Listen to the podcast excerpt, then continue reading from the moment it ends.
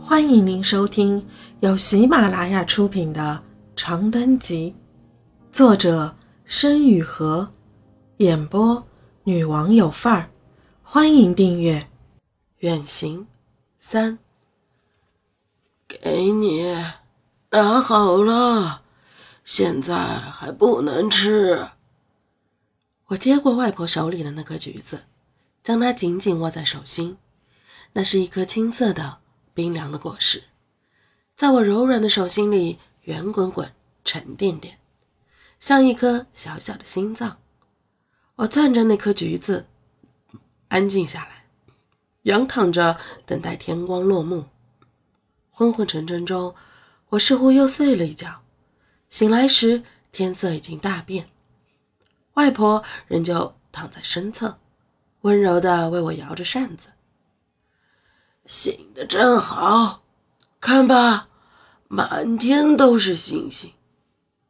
我迷迷糊糊的揉了揉眼睛，定睛向天上看去。乡村的空气比城里清澈，此时的夜空中挂满闪耀群星，如何如题的扑面苍穹，在我的注视下安静的闪烁着。一时间，谁都没有出声。只有远处断断续续的蝉鸣和老黄狗呜呜咽咽的叫声萦绕在耳边。夜风恰到好处地吹过楼顶，轻轻掀起我的衣摆，吹起我的鬓发，清凉地游走在我和外婆之间。每一颗星都代表着地上的人的一个愿望。你看，有那么多愿望挂在天上。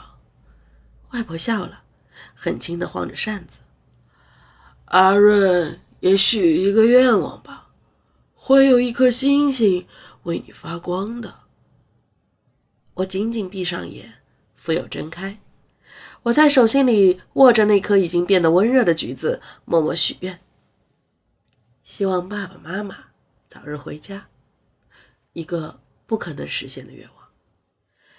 夜风呼呼簇簇地吹拂而过，我睁大眼睛望着异乡的夜空。心跳的很快，这就是我在老房子里度过的第一个夜晚。听众朋友，本集已播讲完毕，请订阅专辑，下集精彩继续。